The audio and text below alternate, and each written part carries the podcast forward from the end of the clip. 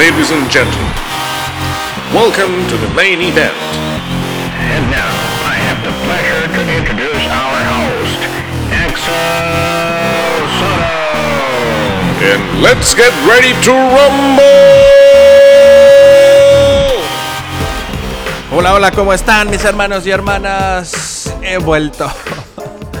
Después de una gran ausencia, he vuelto. Axel Soto ha vuelto, mis hermanos y hermanas. Es un gusto volver a estar con ustedes en este espacio. Sí estuve ausente varios días, varias semanas. Creo que ya pasó más de un mes. Les pido pues disculpas. La verdad es que sí hemos tenido ahí bastante trabajo en Rascahuele. También he estado desarrollando ahí proyectos personales. He estado cuidando eh, pues a la familia. ¿no? Pues, también la ausencia viene con algo, algo interesante para este show. Ya estamos desarrollando por ahí un sitio web que todo lo que escuchamos aquí eh, pues en Spotify o en iTunes, eh, donde sea que nos escuches, pues también lo vas a poder escuchar en un, en un sitio web. Pronto estar activo es axelsotoshow.com. Pero en fin, creo que se vienen grandes cosas. Pero bueno, sin más preámbulo, vamos a adentrarnos al tema de hoy. El tema de hoy es pues muy bonito y muy sencillo. Es el Día del Diseñador. Vamos a platicar de varias cosas interesantes, pero antes que nada, quiero felicitar a todos aquellas eh, y aquellos diseñadores que hacen del diseño pues su pan de cada día. Vamos a platicar de cosas muy interesantes hoy. Pero hoy voy a saludar y hacer una mención eh, especial para mis eh, colegas en Rascahuele, a todos los diseñadores en Rascahuele, en especial a mis socios Natalia Nava y Jerry Salinas Hemos hecho, los tres somos diseñadores, hemos hecho un clic pues desde que estudiamos juntos en la universidad. Sin ellos no estaríamos, Rascahuele no estaría donde está parado ahorita. Son un gran equipo y se los agradezco. Feliz día amigos y hermanos. También quiero felicitar a mis alumnos, a todos mis alumnos que han estado conmigo en, las materias de identidad corporativa, en la materia de técnicas de edición de audio y video y gestión del diseño me he topado con mucho talento, muchísimo talento, muchas almas y mentes muy inquietas y con muchísima actitud. Les mando un fuerte abrazo.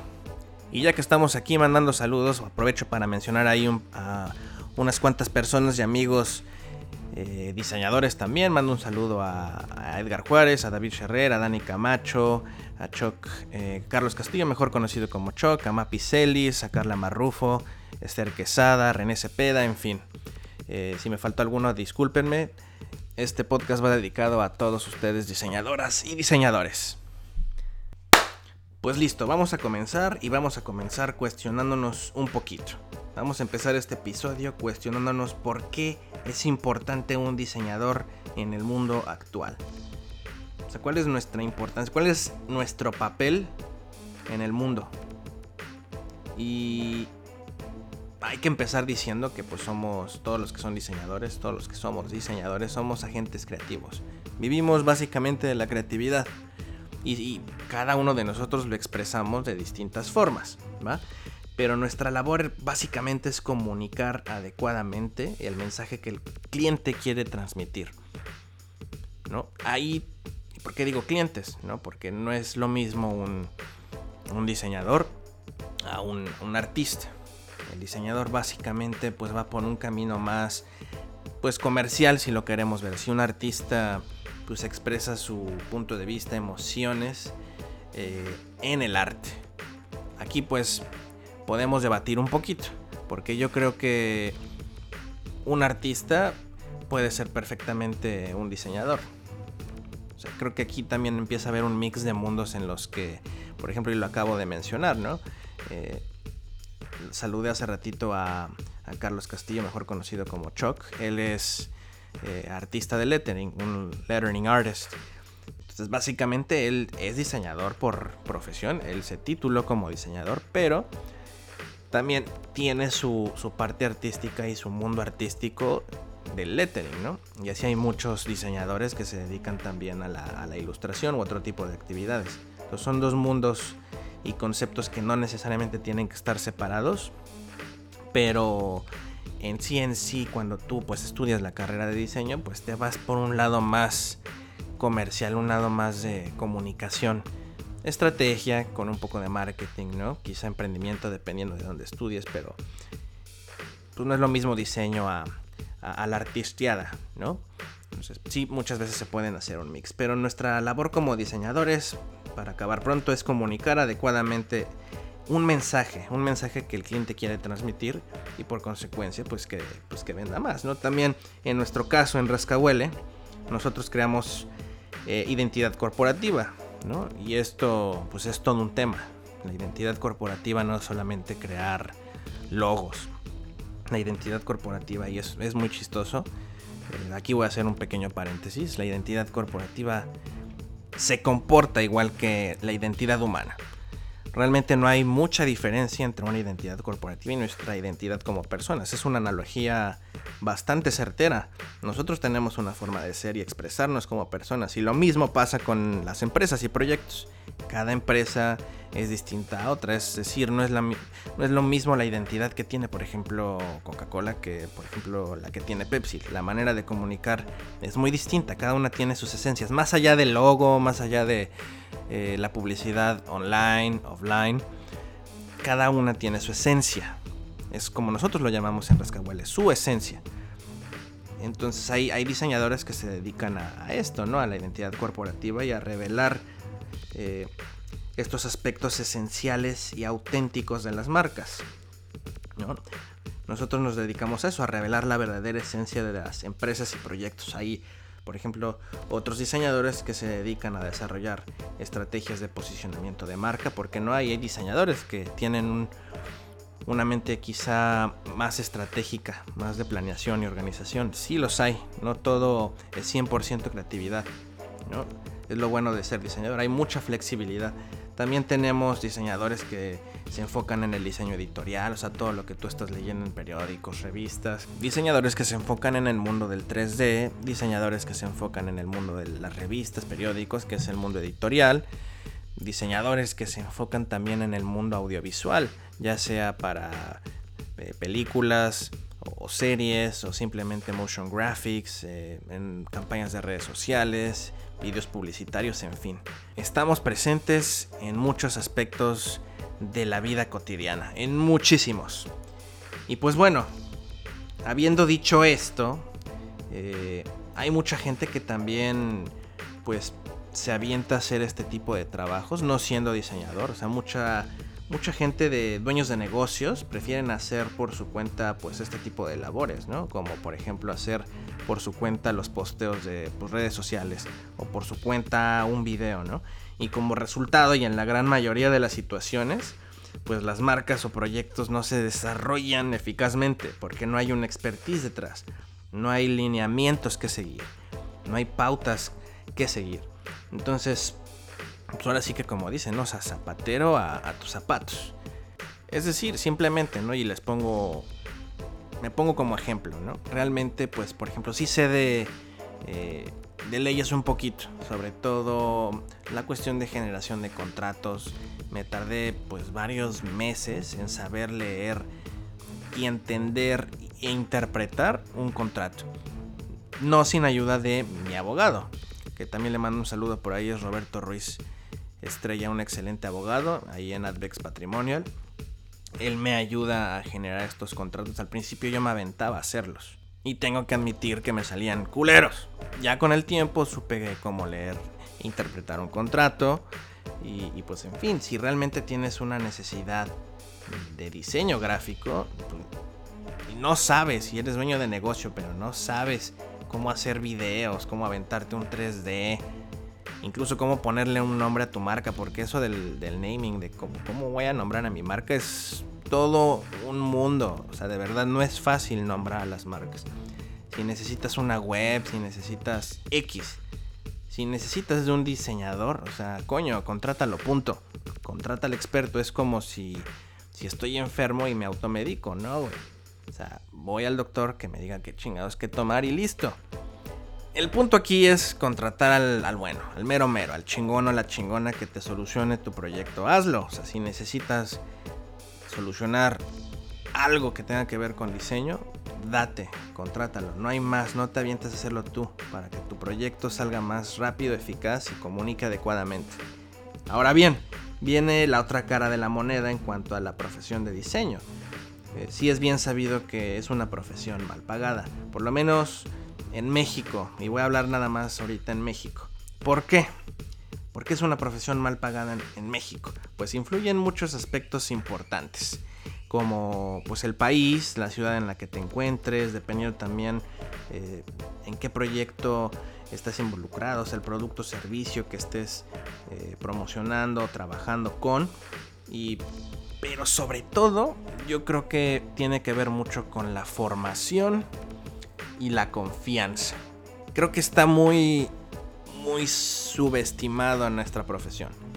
Pero se debe mucho a la falta de confianza y a ciertos aspectos de la formación que pues en las escuelas pues, no se les está dando al 100%, a pesar de que hay escuelas muy buenas, ¿no? Pero sí es muy subestimada nuestra carrera, ¿no? De hecho hay memes por ahí que dicen, no, pues feliz día al diseñador gráfico, a mi compañero de McDonald's, ¿no? O sea, y así hay muchos memes, incluso de arquitectura, pero son insights muy, muy cagados y, y, no al mismo tiempo, porque pues sí duele en cierto aspecto, ¿no? Y hay muchos diseñadores allá que pues incluso se la creen y muchos eh, dueños, empresarios que ven a los diseñadores como pues como nada esencial, como una pieza que no es importante sus empresas cuando al contrario, o sea, les acabo de decir en qué es importante y un diseñador, en dónde puede estar involucrado, en, muchísimas cosas. Pero aquí la cuestión es que todo empieza con la autoconcepción, con la confianza que tienen para empezar los chavos y la gente que está estudiando diseño sobre su, su carrera y la importancia de su carrera y de su, de su trabajo. E incluso también gente que ya está graduada, o sea, sigue sigue subestimando su, superpoder que es la creatividad. Y les da tanto miedo incluso los números. Les da miedo valorar lo que hacen y ponerle un buen precio a lo que hacen. Ya sea desde una pequeña ilustración hasta un lettering o, una web. O sea, está muy, muy cañón esta situación. Hay que aprender a valorar lo que hacemos y a ponerle un buen precio. Ahora, creo que sí, este hay que empezar a vernos más como, como consultores. O sea, somos consultores. O sea, no somos meseros que toman órdenes y ejecutan y listo. O sea, no. Esto va más allá de eso. Somos consultores. Es como ir a una consulta y nuevamente pongo la analogía del doctor. O sea, tú vas al doctor a una consulta para que el experto te recete qué es lo que necesitas. Pues es lo mismo. Chavos eh, colegas empiecen a verse como consultores, como profesionales. O sea, coño, son diseñadores. Confíen en su superpoder.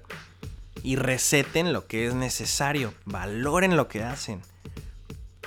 A pesar de que pues, no hayas estudiado una carrera y si eres eh, diseñadora autodidacta, autodidacta, diseñadora o diseñadora autodidacta, pues date. Confía en lo que haces. Allá afuera hay muchísimos diseñadores autodidactas y de de primer nivel, muy buenos y trabajando en empresas de primera. De primera. Entonces valora, valora realmente lo que haces. Ten confianza en ti y en los números. No temas hablar de números. Y también hay un paradigma que romper, que el diseñador no está para, para entender de números ni de liderazgo. No, no, no, no, no. O sea, quítense eso de la mente. Tenemos que empezar a cambiar paradigmas para empezarnos a formar mejor, a tener más confianza y vernos como consultores y no como meseros. ¿va? Y no estoy eh, queriendo decir que la profesión de meseros es, pésima, no, nada más es una analogía, es una simple analogía, al contrario. Eh, ¿Qué más les puedo decir? Tips para diseñadores, para cambiar este tipo de comportamientos, pues les, traigo unos cuantos tips realmente lo que a mí me funcionó fue leer. O sea, yo les digo, ¿sabes qué? Lean.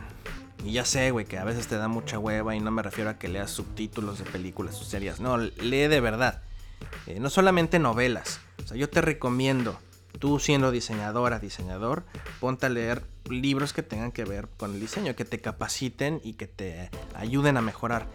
Eso es lo más básico. Pero no tienes que parar ahí.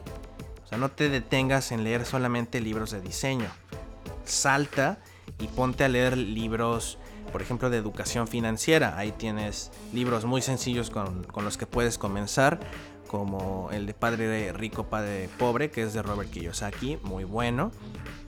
Eh, tienes un libro similar, por ejemplo, que es de Sofía Macías, el de Pequeño Cerdo Capitalista, que es educación financiera más o menos para bohemios, lo dice ella, ¿no?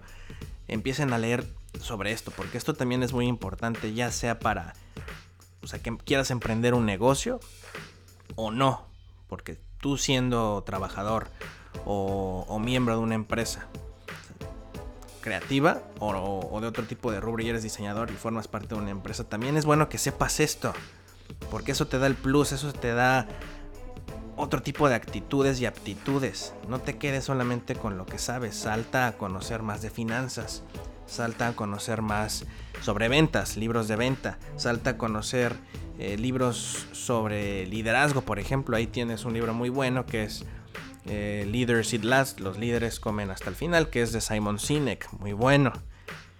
También hay otro tipo de lecturas de desarrollo personal que también ayudan a, desenvolverte bien en, el ambiente laboral y como persona. Eh, ahorita estoy leyendo, no lo he terminado, pero está muy bueno un libro que se llama Ellos Hablan, que es un libro de Lidia Cacho, esta periodista súper reconocida y creo que es de mis heroínas mexicanas favoritas. Y habla sobre el machismo, ¿no? Y cómo, cómo esto afecta pues al mundo entero, ¿no? Y entender también este, estas pequeñas actitudes de cómo funciona el machismo y cómo se extiende en la sociedad. Y perdónenme por quizá salirme por la tangente, pero este tipo de lecturas también te ayudan a, pues a entender este tipo de situaciones y así también aportar para tener ambientes laborales eh, y profesionales más saludables. ¿no? Entonces, aviéntense a leer mucho de marketing, mucho de diseño, de liderazgo, de desarrollo personal, de ventas. Eso, eso les va a ayudar y va a hacer la gran diferencia y marca la diferencia entre un buen diseñador a un excelente y gran diseñador. Ahora otro tip que te puedo dar es respeta tu trabajo. O sea, respeta tu trabajo y respeta tus precios. Más adelante voy a hablar de cómo, cómo definir un precio, o sea, el precio de tu hora trasero. O sea, cuánto vale mi trasero por hora. Eso más adelante lo voy a ir comentando en otro tipo de episodios. Pero empieza por respetar tu trabajo, no tengas miedo de hablar de números, establece eh, costos y prepárate para, para justificarlos. Negociar es todo un arte, es toda una danza. También aprendan a desaprender. Otro tip que te doy es que aprendas a desaprender. Y esto creo que es útil no solamente para los diseñadores, sino para todos. No, no hay que quedarnos con una versión absoluta de técnicas, eh, hay que, o puntos de vista, hay que romper paradigmas y estar dispuestos a ser más flexibles y a probar otro tipo de cosas nuevas. Ya hablando de técnicas, hablando de software, si eres diseñador, eh, hablando de, de conocimientos. Siempre es bueno ser flexibles para tomar otros puntos de vista. Mientras más flexibles seamos y más apertura tengamos, pues más fácil va a ser un desarrollo profesional y quizá más fácil pueda crecer nuestro negocio. Ahora, otro tip que te doy es aprende a negociar y no a, regatear. No es lo mismo negociar que regatear. Y siempre, siempre, siempre ahí afuera en el mundo laboral, pues nos vamos a encontrar con el cliente que regatea. Y ya lo menos, lo menos, híjole, o sea, siempre nos hemos topado con uno de esos. Y aquí las buenas noticias es que por mi experiencia sí he aprendido que la gente más o menos que hoy por hoy tiene eh, entre pon 25 a 35 años ya no te regatea tanto. O sea, la gente eh, pues joven ya está regateando muchísimo menos. Todavía hay gente que lo hace, sobre todo por los que pasan los 30, ¿no?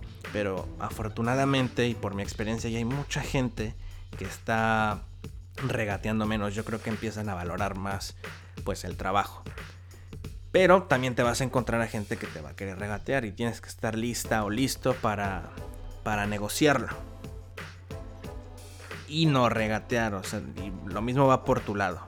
Sea, aprende a negociar y tampoco te pongas a regatearle si necesitas outsourcear o a otro diseñador u otro, otro tipo de recurso humano, ¿no? Chavos, gente, colegas, no regaten, aprendan a negociar. Ahora, ya por último, necesitamos aprender a compartir lo que sabemos. Y esto es muy importante porque es una ley de vida. Realmente tenemos por un lado a los givers, que son los que dan. Tenemos a los takers, que son los que toman. Y en medio tenemos a los que, pues, si tú me das, yo te doy. Y aquí la pregunta es, ¿quién recibe más en la vida? ¿Los que dan, los que reciben o los de en medio? La respuesta es muy sencilla y muy fácil. Los que dan, los que comparten, son los que más reciben de la vida. Si tú compartes y no te guardas la receta para ti mismo, al final del día tú vas a recibir más. O sea, vas a seguir aprendiendo incluso más. Hay que quitarnos esa soberbia y si tenemos algo que compartir, pues hagámoslo. O sea, compartamos lo que sabemos para crear también un mundo pues más preparado. O sea, si nos atrevemos a compartir experiencias eh, de distintos tipos, o sea, ¿ustedes creen que, que nuestra carrera no va, no va a sufrir un cambio positivo? Pues claro que sí.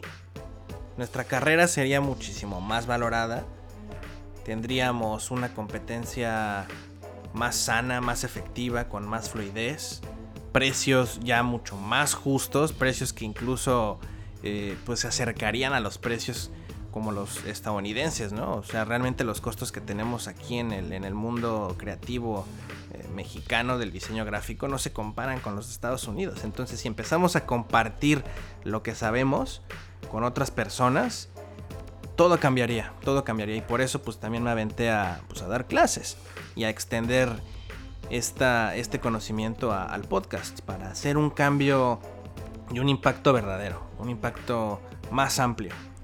Entonces, pues bueno, si sabes algo, compártelo. En fin, pues vamos a dar cierre. Les agradezco por haber escuchado este nuevo episodio. Y nuevamente felicito a todos los diseñadores allá afuera que hacen un gran esfuerzo para salir adelante con todos sus proyectos. Espero que sea de mucha ayuda lo que se dijo en este espacio. Ahora, por último, eh, quisiera decirles que ya pueden escribirme al correo hola arroba axelsotoshow.com. Repito, hola arroba axelsotoshow.com. Si tienes dudas, si quieres participar en el show, si quieres eh, que hable sobre un tema en específico o si me quieres mentar la madre, también no pasa nada. O sea, tú escríbeme y yo con gusto te leo. Así es que bueno, espero que hayan gozado de este episodio 3. Muchas gracias mis hermanos y hermanas. Hasta la próxima. Chao. Bye.